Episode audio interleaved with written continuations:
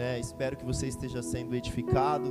Nós tivemos um momento de louvor maravilhoso, tivemos um momento de louvor onde nós fomos fortalecidos no Senhor. E agora eu queria que você, onde você estivesse, você preparasse o seu coração para a palavra que Deus vai liberar nessa noite, para a palavra que Deus tem para você nessa noite. Então, nesse momento, compartilhe esse link com mais um amigo rapidamente, compartilhe esse link para que mais alguém seja alcançado por essa palavra, que eles sejam fortalecidos no Senhor.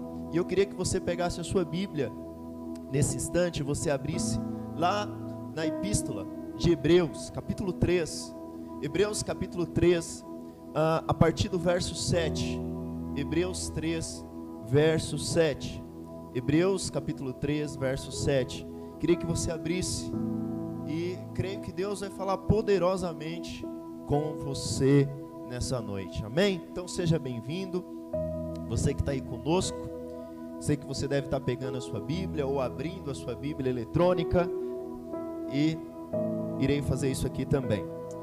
Capítulo 3, Hebreus, capítulo 3, Novo Testamento, versículo 7, diz assim: Assim, pois, como diz o Espírito Santo, Hoje, se ouvirdes a sua voz, não endureceis o vosso coração, como foi na provocação no dia da tentação no deserto, onde os vossos pais me tentaram, pondo-me à prova e viram as minhas obras por quarenta anos. Por isso, me indignei contra essa geração e disse: Estes sempre erram no coração, eles também não conheceram os meus caminhos. Assim, jurei na minha ira não entrarão no meu descanso. Tendes cuidado, irmãos. Jamais aconteça haver em qualquer de vós perverso coração.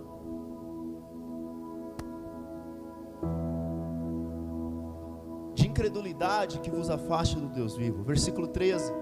Pelo contrário, exortai-vos mutualmente, cada um, cada dia, durante o tempo que se chama hoje a fim de que nenhum de vós seja endurecidos pelo engano do pecado. Porque nós temos, porque temos nos tornado participantes de Cristo, se de fato guardamos firmes até o fim a confiança que desde o princípio tivemos. Enquanto se diz: Hoje, se ouvirdes a sua voz, não endureceis o vosso coração, como foi na provocação. Ora, quais os que tendo ouvido se rebelaram? Não foram os que de fato, todos os que saíram do Egito por intermédio de Moisés? E contra quem se indignou por 40 anos? Não foi contra os que pecaram, cujos cadáveres caíram no deserto? E contra quem jurou que não entrariam no seu descanso, senão contra os que foram desobedientes? Vemos, pois, que não puderam entrar no descanso por causa da incredulidade. Feche os seus olhos por um instante. Pai, em nome de Jesus, nós oramos agora.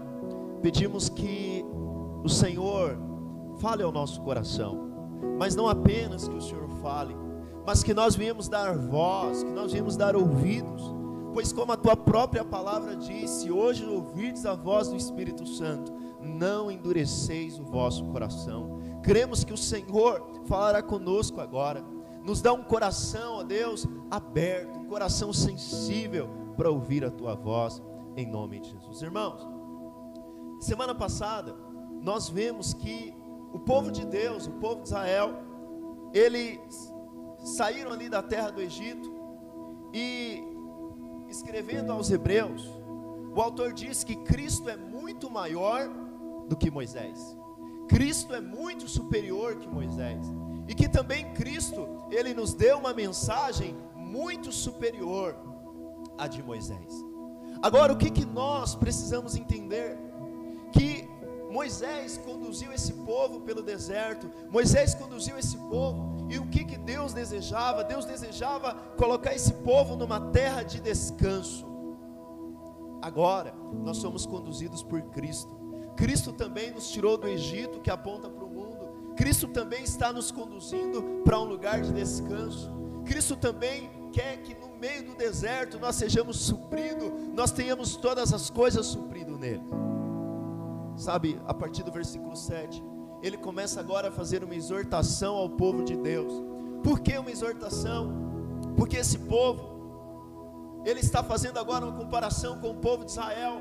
Porque o povo de Israel, irmãos, eles viram os milagres no Egito eles viram sinais de Deus, eles viram as pragas que Deus mandou no Egito. Esse povo, eles viram Deus realizando maravilhas, eles viram Deus abrindo o mar vermelho, eles viram Deus é, é, afogando ali os cavaleiros de Faraó. Esse povo viu Deus fazer descer manar do céu. Mas qual o problema desse povo? Que mesmo vendo todos esses milagres, esse povo foi incrédulo. Esse povo teve um coração incrédulo, esse povo teve um coração de incredulidade. Então o autor de Hebreus diz: Olha, cuidado, porque assim como ele, nós também, sendo povo de Deus, nós também em alguns momentos nós podemos deixar que a incredulidade entre no nosso coração. Pastor, em que momentos esse povo deixou a incredulidade entrar no seu coração? Esse povo provou a Deus durante todo o Antigo Testamento. Mas teve duas situações que esse povo provocou, tentou, fez contenda contra Deus e contra Moisés.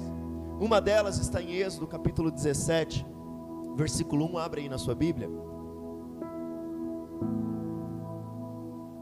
Segundo livro da sua Bíblia,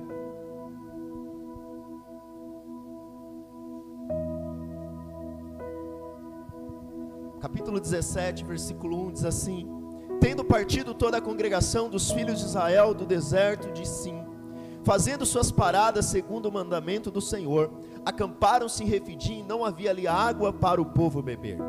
Contendeu, pois, o povo com Moisés e disse: Dar-nos água para beber. Respondeu-lhe: Por que contendeis comigo? Por que lhe tentais ao Senhor? Guarda duas, duas, essas duas palavras: contendeu com Moisés e tentou ao Senhor. E ele diz: Então clamou Moisés ao Senhor: Que farei a este povo? Só resta apedrejar-me. Respondeu o Senhor a Moisés: Passa diante do povo e toma contigo algum dos anciãos de Israel. Leva contigo em mão o bordão que o feriste o rio e vai. Eis que este ferirei diante de ti sobre a rocha em Horebe, ferirás a rocha, e dela sairá água e o povo beberá. Moisés assim o fez na presença dos anciãos de Israel e chamou o nome daquele lugar Massá e Meribá, por causa da contenda dos filhos de Israel, e porque contenderam ao Senhor, dizendo: Está o Senhor no meio de nós ou não? Essa é a primeira vez, irmãos, que nós vemos esse povo tentando ao Senhor. Esse povo agora está no deserto, então não tem água para beber. E aí o que acontece? Esse povo não ora, mas a pergunta dele: vem cá, Moisés, Deus está com a gente ou não está? Deus está no nosso meio ou não está, Moisés? Você vai nos dar água ou não? Então, Deus chamou aquele lugar de Meribá e Massá. Essas duas palavras, um significa tentação e a outra significa contenda. Porque ali eles contenderam com Moisés, e ali também eles tentaram a Deus. Teve um segundo momento que Deus ficou particularmente irado com seu povo, que está lá em Números capítulo Números 14, versículo 12. Na verdade é o capítulo inteiro, mas eu quero ler com você dois versículos. 12, Números 14, 12. Ele diz assim: Com pestilência o ferirei, o deserdarei, e farei de ti um povo maior e mais forte que este. Respondeu Moisés ao Senhor: Os egípcios não somente ouviram que a tua força fizeste subir este povo do meio deles. Pastor, o que que esse povo fez? Que deixou Deus tão irado que Deus pensou em acabar com esse povo. Acabou de pensou em começar essa nação do zero. Que Deus pensou em zerar tudo Irmãos, esse foi o momento que eles enviam os doze espias. Eu não vou ler o capítulo inteiro, depois você pode ler. Eles enviam os dois, doze espias para olhar a terra. Então, dez dos doze espias voltam com um relatório completamente negativo. E Josué e Caleb diz: é verdade, tem gigante na terra, mas o Senhor nos entregou. Mas o Senhor nos entregou na mão dele. Mas o povo queria apedrejar Caleb, queria apedrejar Josué. E aí Deus, ele aparece, Deus se ira, porque esse povo não creu que Deus tinha entregado os seus inimigos nas suas mãos. Então, esse povo, Deus pensa em acabar com este povo. Mas agora, esse povo diz: não, agora a gente vai subir, agora a gente vai. Pastor, o que que, por que, que o autor de Hebreus escreve isso dizendo para nós? Sabe, irmãos, porque nós também estamos vivendo dias de dificuldades, nós estamos passando dias de deserto, nós estamos passando dias de pandemia, onde muitos têm perdido entes queridos, onde muitos têm perdido pessoas. E qual risco, qual perigo que nós corremos? Nós corremos o perigo da incredulidade. O maior perigo que você corre na tua vida chama-se incredulidade. O maior perigo que alguém pode correr na sua vida é ter um coração incrédulo. É ter um coração que não ouve ao Senhor, é, é ter um coração que no momento de dificuldade, momento onde pessoas têm morrido, momento onde tem tido perdas financeiras, você começar a endurecer seu coração, porque às vezes as perdas, as dificuldades, pessoas difíceis, circunstâncias, têm feito com que você tenha tido um coração duro, tenha tido um coração onde você já não crê é, naquilo que Deus te disse, como você cria antes. Talvez você me diga assim, pastor, mas hoje Deus não se ira mais. Talvez você me diga assim, pastor, mas hoje Deus não tem mais ira. Irmãos, o que livrava aquele povo da ira de Deus era eles crerem que um dia Deus enviaria Cristo. E o que nos livra da ira de Deus hoje continua sendo crer em Cristo. Não mudou. A única coisa que te livra não é que o Deus do Antigo Testamento era irado, cruel, e agora o Deus do Novo Testamento é um Deus hippie, paz e amor, legalzão. Não é que Deus no Antigo Testamento era pai e no Novo Testamento Deus virou avô. Sabe como que é isso? Quando você é pai, você é bravão, aí depois que vira avô, você fica mole. Tem gente que acha que no Antigo Testamento Deus era pai. Aí chegou no Novo Testamento, Deus virou avô agora. Desculpa os avós que estão me ouvindo. Não, filho. Lá em João capítulo 3, versículo 36, nos diz a única coisa que nos livra da ira de Deus. Olha o que diz João 3,36. João capítulo 3, versículo 36. Por isso, quem crer no Filho tem a vida eterna. O que todavia se mantém rebelde, é a mesma palavra para eles. Eles foram rebeldes lá no deserto. Aquele que não crê, mas se mantém rebelde contra o filho, não verá a vida, mas sobre ele permanece o que? A ira de Deus. O que que nos livra da ira de Deus? Continuar crendo. A única coisa que nos livra da ira de Deus é crer na obra de Cristo. Deus não está virado com aquele povo no deserto por causa das suas obras. Deus está virado com aquele povo por causa da sua incredulidade. Eu tenho ouvido muitos relatos de que tantas igrejas têm praticamente acabado, de que nós temos mais crentes fora da vida da igreja do que dentro da vida da igreja. Às vezes nós conversamos com alguns cristãos e eles falam de quão bom foi o passado, de quão bom Deus fez no passado, de como Deus os usou no passado, das promessas que Deus tinha para ele. Mas eu pergunto e hoje, como que está o seu ministério? Como que está a sua vida? Como que está a sua vida com Deus? E ele diz: não, hoje não, hoje a igreja não é mais a mesma, não, hoje não Hoje eu já não sou mais o mesmo, eu já não estou mais na mesma pegada, eu já não sinto mais a Deus, eu já não sou mais como eu era antes. Sabe, eu eu não tenho mais forças para isso. Eu te pergunto se no tempo do deserto você tem crido que Deus pode te dar água ainda? No tempo do deserto, você crê ainda que Deus pode te colocar na terra do descanso? Porque Josué e Caleb, depois que, Caleb entra na terra, 40 anos depois ele diz: eu, eu sou assim como eu era quando eu comecei. Eu te pergunto, você ainda está com o teu coração aquecido? Você ainda está com o teu coração, mesmo no meio da pandemia, mesmo no meio da dificuldade, dizendo: nós vamos para cima, eu estou com Jesus, eu não vou abrir mão, eu vou encorajar o outro. Eu estou aqui para te exortar e para te dizer, em nome de Jesus, que você não deixe o espírito de incredulidade penetrar no teu coração. O maior risco que você pode correr é você deixar de ouvir a voz do Espírito, é você ser tão endurecido, e você às vezes vai na igreja, às vezes você ouve uma pregação, às vezes você está me ouvindo, e você diz: os pastores hoje, Deus não usa mais eles para falar, não são os pastores, é seu coração que não ouve mais.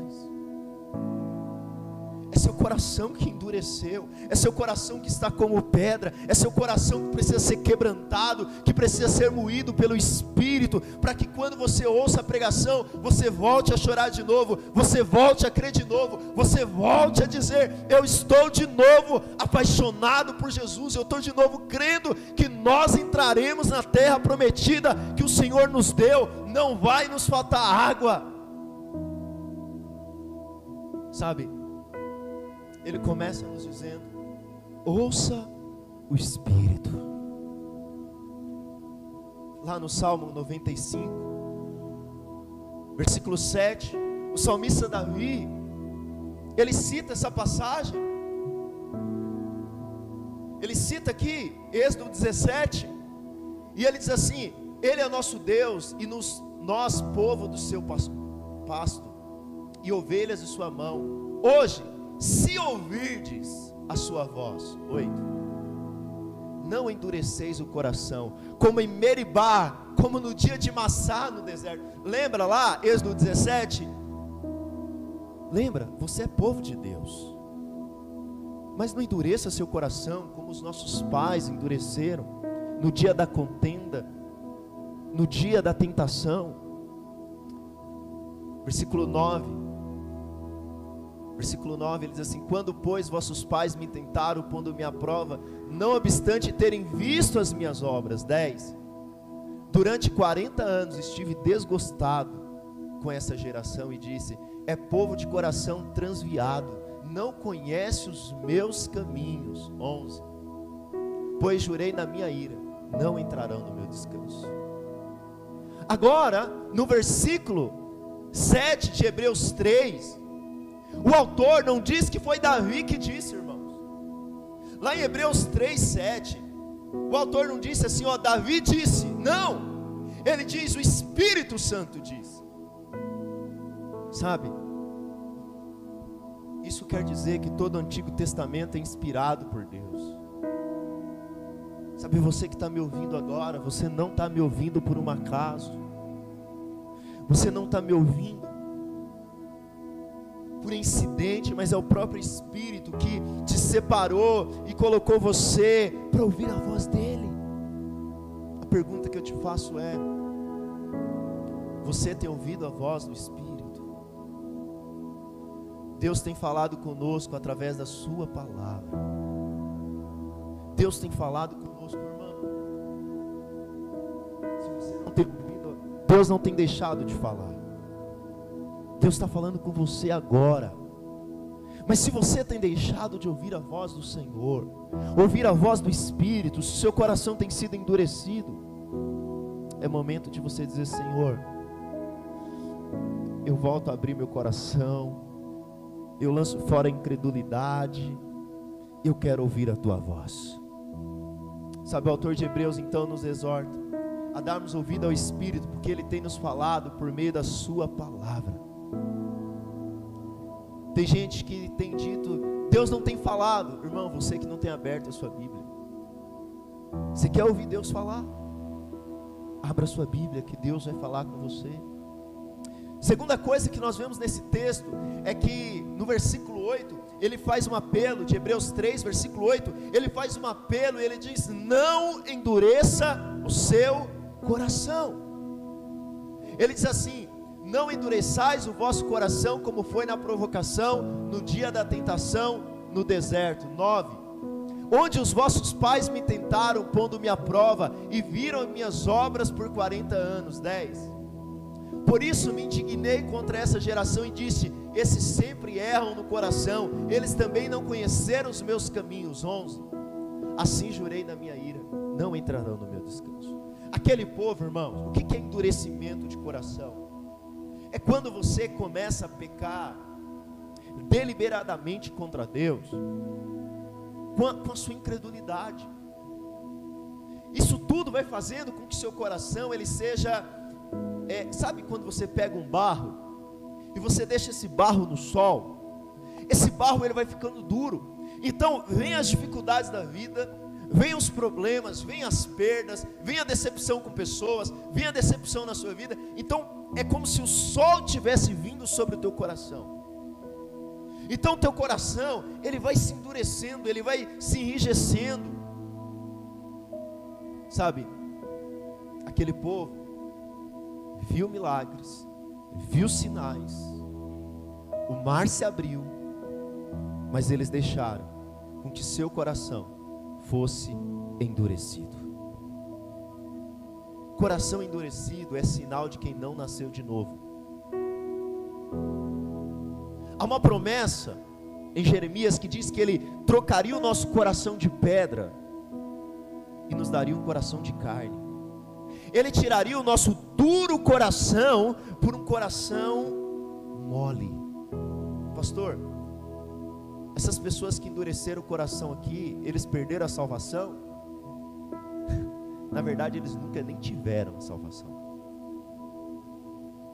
Essas pessoas que apostataram da fé, eles perderam a salvação e agora não serão mais salvos? Na verdade, eles nunca perderam porque nunca tiveram. Alguém me perguntou esses dias se é possível perder a salvação. Se foi você que conquistou, é possível.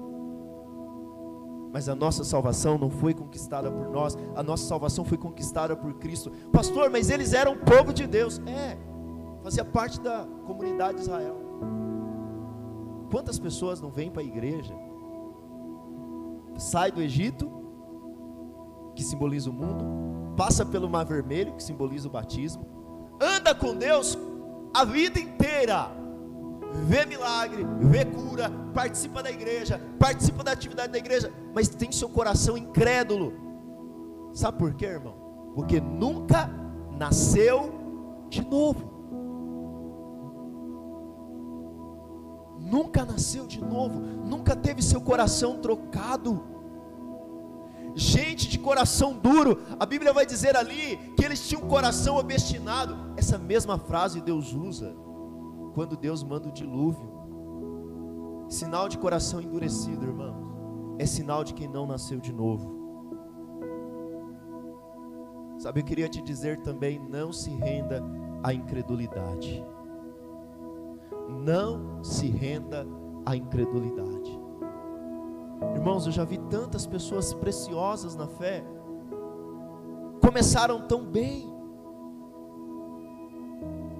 passaram pela célula, passaram pelo encontro, fizeram parte da comunidade, mas não estão mais, abandonaram a fé, abandonaram abandonaram tudo, sabe, isso é um sinal quem tem coração endurecido.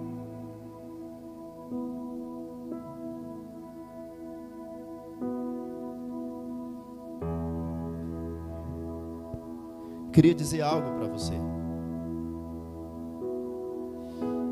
Às vezes, nós, se você nasceu de novo, você vai ser tentado a endurecer o coração também lá no versículo 12. Lá no versículo 12, projeta para mim. Olha o que diz, versículo 12 de Hebreus 13, Hebreus 13. Diz assim, 12: Tende cuidado, irmãos, jamais aconteça ver em qualquer de vós perverso coração de incredulidade. Essa palavra perverso aqui é infiel. Que vos afaste do Deus vivo. 13. Pelo contrário, exortai-vos mutuamente cada dia, durante o tempo que se chama hoje, a fim de que nenhum de vós seja endurecido pelo engano do pecado. 14. Porque nós temos nos tornado participantes de Cristo, se de fato guardarmos firmes até o fim a confiança que temos, que tivemos desde o princípio. Irmãos, em tempos de dificuldade, em tempo em que a igreja não tem se reunido, onde perdemos conhecidos, onde passamos necessidades financeiras, precisamos guardar o nosso coração da incredulidade. Essas coisas, elas vêm para quê? Para demonstrar como que está o nosso coração. A Bíblia diz que Deus fez aquele povo ficar 40 anos no deserto, sabe para quê? Para ver o que tinha no coração deles.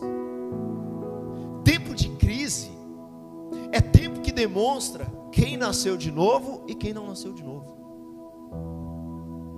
Tempo de crise demonstra a nossa identidade, demonstra quem nós somos. Sabe, eu não sei se você já ficou muito nervoso e você perdeu a linha, eu já, já aconteceu muito comigo isso. E aí depois você falou, oh, me desculpa, me perdoa. Sabe, eu estava muito nervoso. Mas a situação de pressão só demonstra quem você é. Então quando você fala assim, eu estava muito passando por uma pressão, eu estava muito nervoso, só demonstra quem nós somos. Não é justificativa, é para nós falarmos, me perdoa, Senhor, eu sou um miserável pecador mesmo. Tempos de pandemia, tempos de crise, tem demonstrado que está em nós. E é tempo de nós reconhecermos, irmãos. Irmãos, nós vivemos numa geração que nada mais é pecado. Você não ouve mais que pecado é pecado. Você não ouve mais que pecado. A, a, a sociedade ela normatizou o pecado. A intenção é que nada mais seja pecado. Chega para alguém hoje e fala assim: Ó, oh, isso é pecado. Ela fala: Não, não é pecado, não. Quando nós normatizamos, quando nós tornamos o pecado na nossa vida, irmãos, nós acabamos endurecendo o nosso coração. O pecado, ele é enganoso. O pecado, ele promete dar vida, mas ele traz morte. O pecado, ele te promete dar prazer, mas ele te dá desgosto ele oferece liberdade, mas na verdade ele não escraviza. Ele oferece vida e mata. O pecado sempre te leva mais longe do que você gostaria de ir. Sabe, o pecado, irmãos, é um embuste, é uma farsa, é um brilho falso. O seu salário é a morte. O pecado tem essa capacidade de nos endurecer, de nos anestesiar, de destruir a nossa consciência. Sabe, você que crê, você tem um novo coração. Mas você que normatizou o pecado, eu queria te chamar um desafio hoje. Nós estamos num tempo da graça. Nós estamos debaixo da nova aliança. A, a graça não é liberdade para pecar, mas a graça é poder de Deus para vencer o pecado. Sabe, a graça é poder de Deus para vencer o pecado. Se você está na pornografia, se você tem algum pecado, se o pecado tem te deliberadamente tomado a sua vida, porque a incredulidade entrou, você está debaixo da graça de Deus. Hoje você tem ouvido a voz do Senhor. Hoje você tem ouvido a voz do Senhor, o sangue do Cordeiro, ele fala muito mais alto, o sangue de Cristo fala muito mais alto do que o sangue de Abel. Porque o sangue de Abel clama por justiça, mas o sangue de Cristo clama por perdão. Mas o que você não pode é normatizar e dizer: Eu estou na graça. Porque você está na graça, você tem poder de Deus para vencer o pecado. Mas se você tem normatizado, se você tem deixado, sabe, a impunidade tomar conta de você. Eu estou aqui nessa noite para dizer algo para você, irmãos. É tempo de nós nos humilharmos diante de Deus clamarmos pela Sua misericórdia, nos voltarmos para Ele. A quarta coisa é que a incredulidade é a causa do pecado contra Deus. No versículo 15, ele diz assim: Enquanto se diz hoje, se ouvirdes a sua voz, não endureceis o vosso coração, como foi na provocação. Ora, os que tendo ouvido se rebelaram, quais? Não foram de fato todos os que saíram do Egito por intermédio de Moisés? E contra quem se indignou por 40 anos? Não foi contra os que pecaram, cujos cadáveres caíram no deserto? E contra quem jurou que não entraria no seu descanso, senão contra os que foram desobedientes?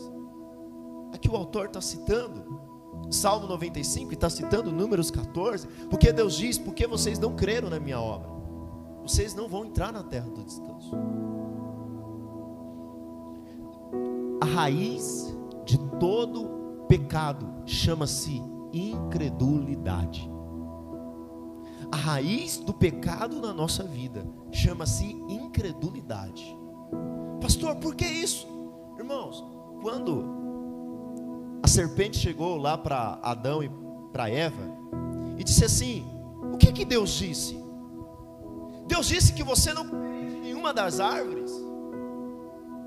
Disse não. Deus disse para não comer só da árvore do conhecimento do bem e do mal. Não é bem assim, porque se você comer, você vai ser igual a Deus que, que, a serpente, o que, que Eva fez com Adão? Eles preferiram crer na serpente do que crer em Deus. Porque eles foram incrédulos contra a palavra que Deus disse: se você comer, você vai morrer. Então, qual foi a raiz do primeiro pecado? Incredulidade. Por que, que nós pecamos na nossa vida financeira? Porque nós não cremos que Deus pode prover qualquer pecado na nossa vida, ela está dizendo que Deus, por que, que o pecado é uma afronta contra Deus? Porque o pecado é nós dizendo para Deus: Deus, eu não creio que o Senhor pode fazer. Então, quando nós pecamos, o pecado é o resultado de uma crença. A sua vida é resultado de uma crença. Você é aquilo que você crê. Então, quando você, vou te dar um exemplo do adultério. Então, por exemplo, por que, que um homem adultera? Ele chega, Deus deu uma esposa para ele. E às vezes ele, a esposa não tem, não supra a expectativa daquilo que ele quer. Então o que, que ele faz? Ele não crê que Deus é poderoso para mudar a ele e a esposa. Então ele arruma outra esposa por conta própria. O que, que ele está dizendo? Deus não é capaz de me mudar e mudar a minha esposa. Por que, que alguém rouba? Alguém rouba porque ele é incrédulo de achar que Deus vai deixar morrê-lo de fome. Percebe isso? Então todo pecado é uma ofensa contra Deus, porque o pecado é a raiz, é o, é o fruto, e a incredulidade é a raiz do nosso pecado sabe todos os nossos pecados. A sua raiz chama-se incredulidade. Blaise Pascal, que é um filósofo, ele fala que não há vantagem nenhuma, ele falava que não havia vantagem nenhuma em você ser incrédulo. E um certo dia ele chamou um ateu e ele disse para um ateu assim: Presta atenção, eu creio em Deus você não crer em Deus. Mas vamos supor que eu esteja errado e que Deus não exista. Quando eu morrer, se você tiver certo, eu vou para vou lá para a terra, vou ser decomposto, e você que não crer em Deus, também vai para a terra e vai ser decomposto. Agora, vamos fazer o inverso. E se eu tiver certo? quando eu morrer, eu estarei com Cristo. Mas e se eu tiver certo? Quando você morrer, você vai para onde? A incredulidade é uma burrice contra Deus. A incredulidade é uma tolice. Porque você ser incrédulo não te faz mais inteligente.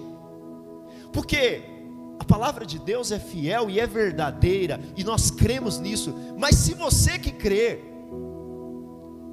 morrer e nós tivéssemos errado, e, o, e quem não crê tivesse certo, eles iriam para o mesmo lugar. Mas nós sabemos que nós que cremos em Cristo, não basta crer que Deus existe, mas crer que Deus enviou a Cristo. A Bíblia nos promete uma terra de descanso, a nova Jerusalém. Mas aqueles que não creem, a Bíblia é bem clara que a ira de Deus permanece contra ele. O duro, que essa palavra que foi escrita não foi para ateus. Essa palavra que foi escrita aqui foi para gente que estava na igreja. Era gente que saiu do Egito, que passou pelo mar e andou com Deus 40 anos. Se fôssemos transferir para nós, é gente que saiu do mundo, é gente que passou pelo batismo e é gente que andou com Deus. Andou com Deus 40 anos, mas nunca conheceu a Deus. Nasceu no berço cristão, usou fralda cristã, fez tudo que um cristão faz, mas nunca teve um coração realmente que nasceu de novo. Pastor, como eu sei que eu nasci de novo? Quem nasceu de novo? Eu estou falando agora e você está ouvindo a voz do Espírito. Quem nasceu de novo, eu estou falando agora e você está lutando todos os dias contra a incredulidade. Todo dia que você liga a TV e você vê o número de mortes, todo dia que você liga a TV e você liga, vai na internet, você vê todo dia mais um meus pêsames. E todo dia quando você abre a sua geladeira e às vezes você fala o que eu vou ter amanhã, todas as vezes que você vai procurar emprego e às vezes você não tem a porta aberta, às vezes vem um sentimento dentro de você. Será que eu estou crendo correto? E você diz: Eu prefiro continuar crendo. Eu vou continuar crendo. Não importa o que está acontecendo, eu continuo crendo. Eu vou entrar na terra de descanso. Não importa se meus inimigos são gigantes. Eu estou debaixo da. Agora não é mais Moisés que está me conduzindo. Agora quem está me conduzindo é Jesus. E Ele me prometeu: não importa o tamanho do gigante, eu vou entrar na terra que Deus me prometeu. Sabe, irmãos? A incredulidade, ela é muito perigosa, porque a incredulidade nos impede de entrar no descanso. A incredulidade nos impede de entrar no descanso. Lá no versículo 19 de Hebreus 3. Hebreus 3, versículo 19.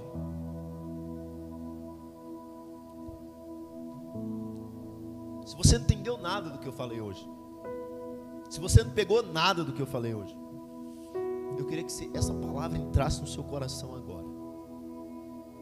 Eu queria que essa palavra fosse como uma flecha no seu coração agora. Que essa palavra penetrasse. Como diz a Bíblia, poderosa. Hebreus 4 diz que ela é poderosa para separar juntas e medulas. Discernir aquilo que é da alma daquilo que é do espírito. Diz assim: Vemos, pois, que não puderam entrar. Minha versão diz: não puderam entrar no descanso por causa da incredulidade. Eles não entraram no descanso por causa da incredulidade. O que os impediu de entrar no descanso? Incredulidade. Não foram suas obras, não foram quem eles eram, foram a incredulidade o que os impediu de entrar no descanso chama-se incredulidade. O que nos impede de entrar no descanso é a incredulidade. Nós sabemos que nós só teremos descanso quando nós estivermos com Cristo, é verdade. Mas aqueles que não têm descanso agora, eles não descansarão com Cristo. Que não descansa no deserto, não descansa no céu. Que não descansa em vida, não descansa na glória. Sabe por quê? Porque quando eu não durmo, porque eu estou preocupado, e você se conforma com isso, porque já aconteceu comigo, mas eu tenho que confessar a palavra e dizer eu vou dormir, porque o Senhor é minha provisão, dizendo como que eu vou viver, como que eu vou pagar aluguel, como que eu vou fazer. Você está dizendo, Deus não vai me dar, Deus vai me deixar morar na rua, Deus não vai me suprir. Quando você não descansa em relação a qualquer coisa da sua vida, você está dizendo que Deus não é capaz de suprir. Pastor, e como será na Nova Jerusalém? Diz que é Jesus que vai. Nós não teremos doença, porque Ele mesmo será a nossa cura. Nós vamos precisar comer, porque Ele é mesmo a nossa comida. Irmão, se você não é dependente de Deus aqui, como que você vai ser dependente de Deus no céu? Se você não descansa em Deus aqui, o céu é o lugar errado para você. Não adianta você querer entrar em Canaã se você não descansa no deserto. Sabe o que é mais grave? Que a incredulidade é uma recusa à graça de Deus. A incredulidade é uma recusa ao próprio Cristo. A incredulidade é uma recusa ao próprio Cristo. Pastor, por que, que você está falando isso? Porque quando eles estavam andando no deserto, Moisés naturalmente conduzia eles, mas sabe quem que eles estavam recusando? Eles estavam recusando a Cristo. Pastor, aí você já está fazendo uma, uma tipologia muito grande. Irmão, não sou eu que estou dizendo, é Paulo que está dizendo. 1 Coríntios 10. Paulo usa a mesma ilustração, o mesmo texto. E olha o que Paulo diz. Ora, irmãos, não quero que ignoreis que nossos pais estiveram todos sobre a mesma nuvem. Estava todos sobre a mesma nuvem. Se fosse nós aqui, todo mundo está no mesmo culto, Igor, mesma unção, mesma graça, todo mundo na mesma cela, aleluia. Todos passaram pelo mesmo mar. Todo mundo foi batizado, glória a Deus. Batizados, assim na nuvem como no mar, com respeito a Moisés. Então, aqui a nuvem e o mar simbolizam o batismo. Todo mundo foi. Olha que beleza. Todos eles comeram de um só manjar espiritual. Recebeu a mesma pregação, recebeu a mesma palavra, comeu do mesmo manar. Porém, todavia, e beberam da mesma fonte espiritual. Lembra quando Moisés ele, ele bate na rocha e sai água da rocha? Então eles beberam, todos beberam, porque bebiam de uma pedra espiritual que os seguia. Agora, quem era a pedra que seguia? Cristo. Quem era a pedra no deserto que seguia, que ele seguia? Cristo. E a pedra estava ali, porque a pedra seguia eles, mas eles não conseguiram enxergar a Cristo. Não conseguiram ver Cristo. Não conseguiram ver que a fonte da água que era Cristo estava ali. Então, quando eles não creram que Deus podia dar água, quem que eles rejeitaram? Cristo todos no mesmo batismo, todos na mesma unção, todos ouvindo a mesma palavra, Cristo ali, mas alguns creram e outros não creram. Você sabe o que é mais triste? Projeta para mim o 5, quero terminar. 5, 10, 5. Entretanto, Deus não se agradou da maioria deles Razão porque ficaram prostrados no deserto. Pastor, por que, que Deus não se agradou da maioria deles? Porque eles não tinham obra? Não, nós vimos que eles não entraram por causa da sua incredulidade. Porque o que agrada a Deus, esse mesmo, mesmo autor de Hebreus vai dizer que o justo vive pela fé. E se ele retroceder, Deus não se agrada a ele. Irmãos, o que agrada a Deus sua fé. Fé em mim mesmo, pastor? Não, a fé em Cristo. Fé na obra da cruz. Não é o que você faz que agrada a Deus. Que agrada a Deus é se você tem crido em Cristo. E aí, qual o resultado de você crer em Cristo? Que aí você pratica boas obras. Seis, quero terminar por aqui. Ora, essas coisas se tornaram exemplos para nós. Eu e você aqui. Para nós a fim de que não cobicemos as coisas más como eles cobiçaram. Aí ele vai dizer do, até o 12, depois você pode ler, que aí agora quando eles não crerem em Cristo, meu amigo, prostituição, farra, bebedice, fizeram a festa no deserto. fizeram o, o bailão no deserto. Sabe, irmãos, eu não estou aqui para te acusar. Eu sei que às vezes você está cansado na sua alma. Tem dias também nessa pandemia que eu estou cansado. Mas nunca deixe o seu coração se endurecer. Nunca deixe o pecado tomar conta. Volte-se para a graça. Volte a depositar sua fé em Cristo. Olhe a pedra que é Cristo que está na sua frente. Quero concluir dizendo que nesse dia o Espírito Santo tem falado conosco. E ele tem falado comigo particularmente. Ele tem falado para nós não retrocedermos. Ele tem me falado para nós não voltarmos atrás, não diminuir a nossa fé, para nós irmos à frente, para nós continuarmos crendo, para nós continuarmos fazendo aquilo que Deus nos chamou para fazer. Em tempo de pandemia, é tempo de nós orarmos mais, lermos mais a Bíblia, termos mais devocional, amar mais a Cristo. Eu não sei se você não tem depositado a sua confiança na obra de Cristo, se você já está cansado. Talvez você já tentou agradar a Deus pelas suas obras, você já desistiu. Sabe, uma mulher, ela chegou para o John Piper e disse assim: Pastor, John Piper, eu já tentei de tudo para agradar a Deus, eu já fiz de tudo para agradar a Deus. Eu já tentei de todas as formas agradar a Deus, pastor. Mas eu não consigo, eu desisto. Então ele disse: Agora você está pronta para desfrutar da graça. Sabe, é preciso, irmãos, é preciso nós fracassarmos em nós mesmos. É preciso nós fracassarmos de nós mesmos. É, é preciso nós fracassarmos de quem nós somos. Sabe, é preciso nós fracassarmos de quem nós somos. É preciso os nossos sonhos morrerem. É preciso nós mesmos morrermos. Eu estou aqui para dizer isso para você, para que você se volte para Cristo. Às vezes você olha e parece que tem gigantes à sua frente. Eu quero te chamar nessa noite a voltar a confiar completamente em Cristo. Não fique de fora do descanso de Deus para você. Nós vamos cantar uma canção aqui agora. E onde você estiver na sua casa, se essa palavra falou com você, Talvez você se ajoelhasse aí na sua sala, no seu quarto. E talvez você fosse e queria que você fosse sincero diante do Senhor e você se ajoelhasse, você dissesse: "Pai, muda meu coração. Me dá um novo coração. Eu tenho sido tentado à incredulidade, eu tenho sido tentado a deixar a incredulidade tomar conta da minha vida." Talvez você diz, Deus, eu não tenho mais chorado na tua presença. Eu tenho deixado o pecado tomar conta. Seja sincero com ele agora. O sinal de quem nasceu de novo é que ele luta contra a incredulidade. Quando tudo parece contrário, ele continua crendo.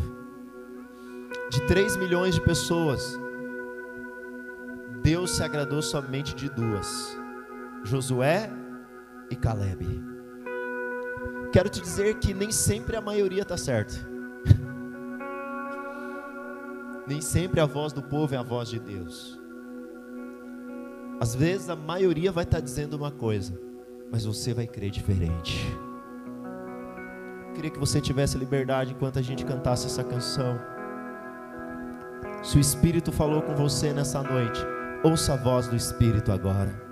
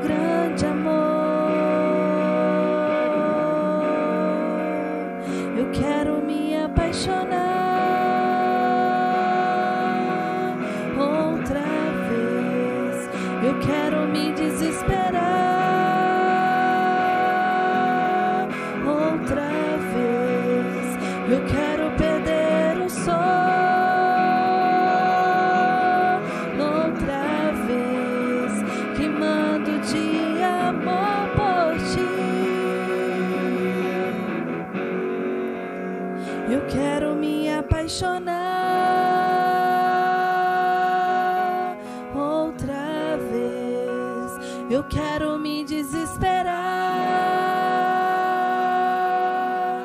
outra vez. Eu quero perder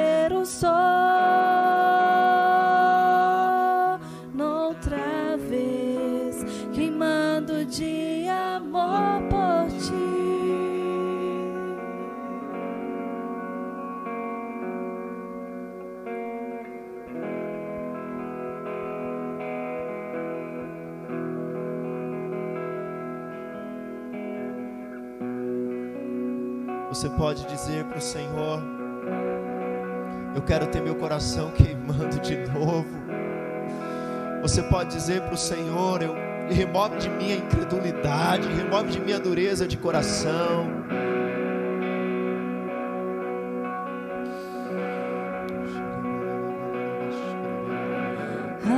Abre os meus ouvidos, eu quero ouvir.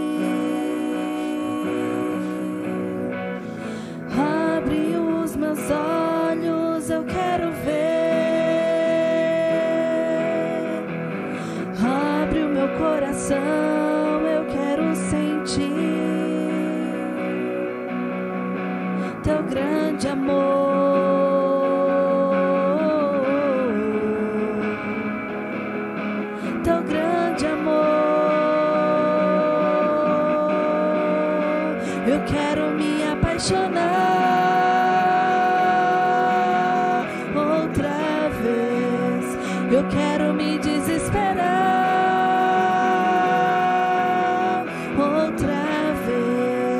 Eu quero perder o sol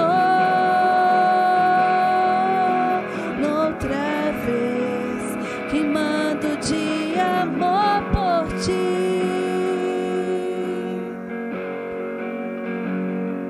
Eu tenho sede, eu tenho fome, fome de ti. Eu tenho sede,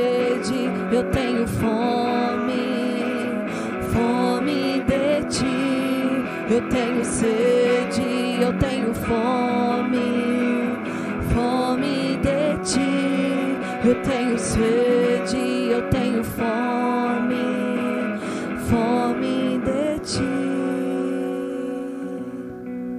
Sabe, irmãos, tem dia que nós não temos vontade de orar, não temos vontade de ler a Bíblia.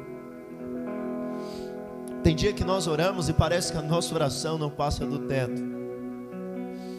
Mas é nesse dia que, sem sentir nada, sem ver nada, nós continuamos dizendo: Nós não somos do que retrocedemos, nós somos dos que cremos. O autor de Hebreus diz: exortai-vos uns aos outros. Exortar é falar, irmão, vamos lá. Desiste não. Continua na fé. Sabe, eu imagino aquele povo quando eles sentiram sede ou quando tiveram o relatório, eles dizendo: "Rapaz, acho que Deus não vai nos dar". E o outro dizia: "É verdade, acho que Moisés não consegue nos conduzir não". E aquele espírito de incredulidade começou a se espalhar. As más notícias começaram a se espalhar. Mas uma coisa a Bíblia diz que na história dos espias, Josué e Caleb disseram: irmãos, Deus é conosco, Deus já entregou os inimigos da nossa mão. Eia, somos, conquistamos. O Senhor é conosco. Sabe, eu quero ser da turma de Caleb e Josué. Nós vamos chegar na terra do descanso, nós vamos chegar na Nova Jerusalém. Jesus está voltando. Ei, não desiste de cultuar, não. Ei, não desiste de orar, não. Desiste de ler a Bíblia, não. Desiste da graça, não. Desiste do Senhor, não. O Senhor vai cumprir. Permanece firme. Sabe, talvez é semana de nós ativarmos os nossos irmãos, de nós exortarmos os nossos irmãos a continuar. Eu posso contar com você? Você pode ser dessa turma? Da turma dos que creem? Minoria, dois, mas que creem. Creem no que, pastor? Nas suas obras? Não, crê na obra de Cristo. Pastor, o que, que eu tenho que fazer? Crê, crê, crê, crê. E conforme você crê, você entra no descanso. Creia em nome de Jesus. A partir do dia 5 Agora, nós vamos começar um jejum. A partir do dia 5 de abril, nós vamos fazer 21 dias de jejum. E o nosso 21 dias de jejum vai ser fortalecendo a fé. Ser 21 dias fortalecendo a fé. E eu já queria te desafiar a essa semana separar tempo de oração, separar versículos de fé e começar a crer.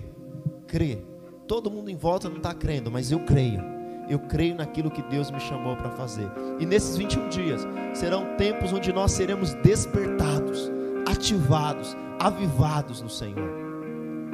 Amém? Eu queria que você que está me ouvindo agora, e talvez você até faz parte da igreja, talvez você até um simpatizante de Cristo, de Jesus, até se batizou, até andou com Deus 40 anos, né? Mas talvez você ainda não conhece a Cristo. Eu queria que nesse momento aí na sua casa, se é o seu caso, você fizesse uma oração, se é, se é o desejo, se há esse ardor no seu coração, se fizesse uma oração comigo, fala: Senhor Jesus, eu reconheço que eu preciso de um novo coração. Troca meu coração de pedra, me dá um coração de carne, habita em mim, remove de mim toda incredulidade, em nome de Jesus. Amém? Amém? Só um último recado dizer para você, você que por um acaso você tem alimentos para doar, nós estamos com algumas famílias para doação de alimentos. Eu gostaria que você me procurasse para a gente continuar doando. Nós já doamos alguns alimentos essa semana. Nós gostaríamos de continuar doando essas cestas básicas e suprir essas pessoas. Levanta sua mão direita ao alto. Que a graça do nosso Senhor Jesus Cristo, que a comunhão do Espírito Santo